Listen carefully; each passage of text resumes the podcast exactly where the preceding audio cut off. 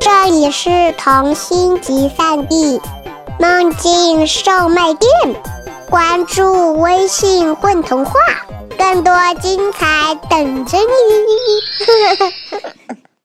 嗨，你好呀，我是今天的混童话 DJ 格雷斯。小姑娘艾米不小心迷路了，是谁送她回家的呢？艾米又将怎样去感谢这位送她回家的人呢？现在就请收听今天的童话《蒲公英与牛奶糖》。蒲公英与牛奶糖。这天一早，玫瑰园三号楼的天台上来了一个胖乎乎的小姑娘。小姑娘名叫艾米，是来这里寄信的。她看上去七八岁左右，穿了一条鹅黄色的连衣裙，扎着两个歪歪扭扭的小辫儿。她听人说，这里有个神奇的信箱，用一般方式寄不到的信，从这里都能寄到。这可正是他需要的。此刻。他正拿着一个特别的邮件，想要寄给一个非常重要却又不知道地址的人。天台正中央有一个鸽棚，那个信箱就安在鸽棚外面。鸽棚是用白色木板搭的，上面还有一个尖尖的红色屋顶。鸽棚朝向马路的那一面有一扇不大不小的窗户，鸽子就是从这里进出。信箱则是安在面向天台楼梯口的这一面。铁皮做成的信箱，在阳光的照射下闪闪发光。艾米看上去既兴奋又有些不安，她在原地站了很久，终于鼓起勇气，把攥在手心里的什么东西塞进了信箱。听到这东西“咚”的一声掉进了信箱。艾米这才松了口气，对着信箱大喊：“那么，请把牛奶糖送给住在栗子山里的小男孩吧。”他喊得很卖力，回应他的却只有鸽子在鸽棚里扇翅膀的扑簌簌声。不过，正当艾米准备离开时，他的身后倒突然传来一个声音：“栗子山可没什么小男孩啊。”艾米回头一看，什么人也没看到。声音是从哪儿来的呢？嗨，我在这呢，在信箱上面。听到这话，艾米才注意到信箱上是有什么东西。她定睛一看，哎呀，是一个拇指大小的男孩子。他的个头虽小，五官却长得很精致。他似乎在啃一块白面包。艾米凑近一看，原来是一粒米饭。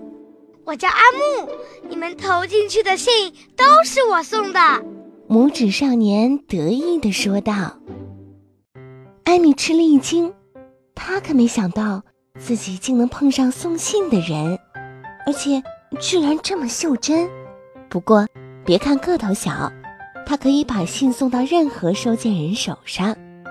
无论是失联的朋友、过世的亲人，哪怕是把信送到地底下的小蚂蚁，对他来说都易如反掌。可是这个小姑娘却给他出了个难题：栗子山明明没有人住，哪来的小男孩呢？他必须亲自和艾米谈谈。绝对有人住在那里。艾米的语气十分肯定，她仔细描述了男孩的长相和房屋外观。阿木还是摇了摇头，坚持从没在那儿见过这么一幢房子。算了，说说你是怎么遇见他的吧，或许能给我点提示。哦，这个嘛，说起这个，艾米脸颊一红，那是半个月前的事情了。原来半个月前，艾米的妈妈带着她去栗子山野餐。那时山上的二月兰开得正旺，漫山遍野都是这种迷人的蓝紫色。艾米一下子就被吸引住了，她决定采上一大捧，带回家给洋娃娃做裙子。她光顾着采花，没想到自己已经走得很远了。等他反应过来时，已经看不到妈妈了。周围一个人影也没有。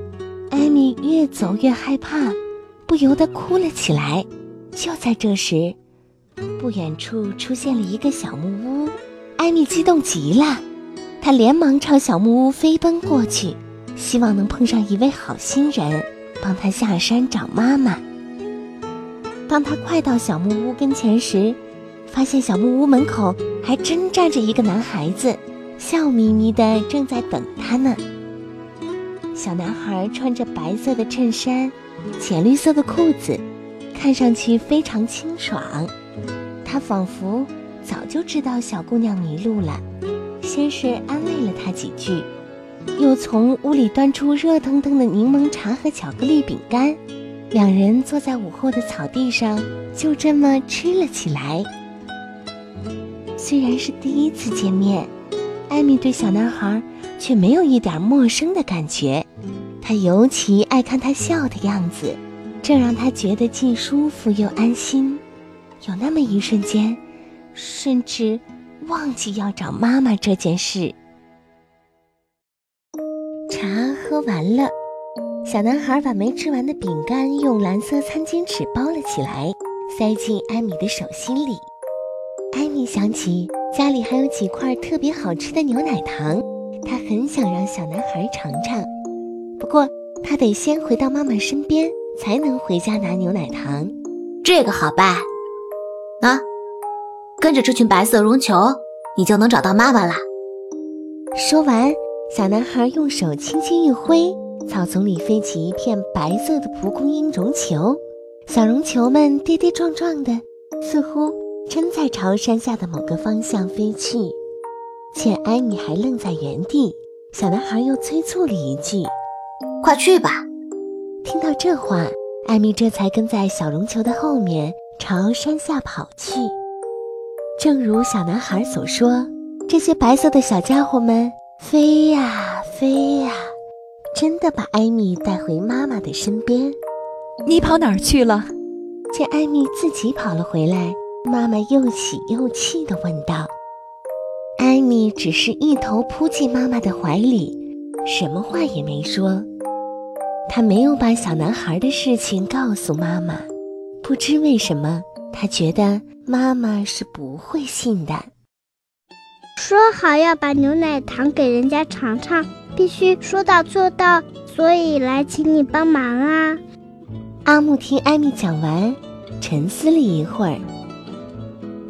哦，我大概明白是怎么一回事了。我现在呢就去栗子山送一趟，看看能不能送到。你要一起来吗？好啊，不过要怎么去呢？当然是坐鸽子了。说完，阿木吹了一声短短的口哨，鸽棚里随即飞出七八只神气活现的大鸽子。阿木把牛奶糖绑在自己身上。骑上其中最大的那只鸽子，他又吹了一声长长的口哨，这下，大群的鸽子从四面八方飞来，它们聚集在艾米的身旁，渐渐拼出一张漂亮小床的形状。艾米小心翼翼地坐了上去，上百只鸽子扇动翅膀形成的气流，稳稳地将它托在空中。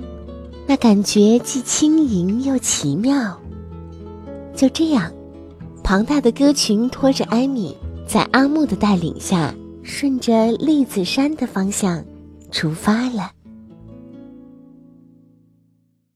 自由的天空，不用等红绿灯，也没有堵车，很快他们就到了栗子山。从空中望去，栗子山是多么美呀！艾米急切地寻找小木屋的身影，可就是什么也找不到。难道那天的一切只是一个梦吗？就在艾米开始怀疑的时候，鸽群却在缓慢地降落了。阿木似乎瞄准了什么地方，正带着鸽群朝那里飞去。啊，那里就是二月兰花海结束的地方啊！从空中能看到一条明显的分界线，大片大片的二月兰在这里戛然而止，取而代之的是一片空旷而安静的草坪。就是这里！随着阿木的一声大喊，鸽群稳稳当当地落在草坪上。重新回到地面，艾米都有点不会走路了。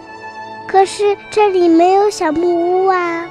艾米纳闷极了。有没有屋子不重要，我的信就是要送到这里。阿木取下绑在身上的牛奶糖，这糖快和他自己一般高了，搬弄起来真是有些费劲儿。他使劲儿地将糖举过头顶。山峰精灵，迷路的小姑娘给你送牛奶糖来了。艾米简直不敢相信自己的耳朵。什么？什么？山峰精灵？紧接着，更不可思议的事情出现了。草地上忽然刮起一股小小的旋风，将牛奶糖卷到半空中。旋风带着牛奶糖越升越高，越转越快。突然，风消失了，银色的牛奶糖纸晃晃悠悠地飘落下来，里面的糖已经不见了。尽管周围一个人也没有，艾米却在耳边听到了一个小男孩咯咯的笑声。不用说，这声音和小木屋男孩的笑声一模一样。哎呀，已经吃掉了。要是我也有一块就好了。艾米羞红了脸。早知道，算了。阿木耸耸肩，他的话锋一转。话说回来，那天你要不是误入这里，碰上山峰精灵，估计要哭鼻子到天黑呢。呵呵。山峰精灵究竟是？就是山里的风啊。春天的山峰还很年轻，是个淘气的男孩子。一听你说蒲公英绒球，我就知道是他啦。把绒球吹得到处都是，吹出美丽的蒲公英舞蹈，那可是他的拿手好戏。这里的蒲公英最多，所以最容易在这里找到他。原来是这样，艾米抬起头。空中果然飘舞着许多白色绒球。他伸出手，一个绒球飘落在他的手心。艾米赶忙合上五指，把绒球揣进兜里。谢谢你。轻柔的风正擦过他的脸颊，不知为何，他的脸上泛起了一丝红晕。这风吹得太舒服了，艾米不由得躺在草坪上，望着空中的蒲公英绒球和飞翔的鸽子。午后的阳光晒在她的身上，她的眼皮渐渐沉了。再睁开眼时，自己已经躺在了家里的小床上。这一天发生的一切，就像个梦。他连忙摸了摸兜，还好，那个蒲公英绒球还在。此时，太阳刚刚下山，天边被染成了玫瑰色。一群鸽子从小姑娘的窗前飞过，她连忙趴到窗边，想看看有没有个拇指大小的少年骑在鸽子背上。这一天的事啊，让她感到整个春天。都不一样了，又或者，它一直如此美妙。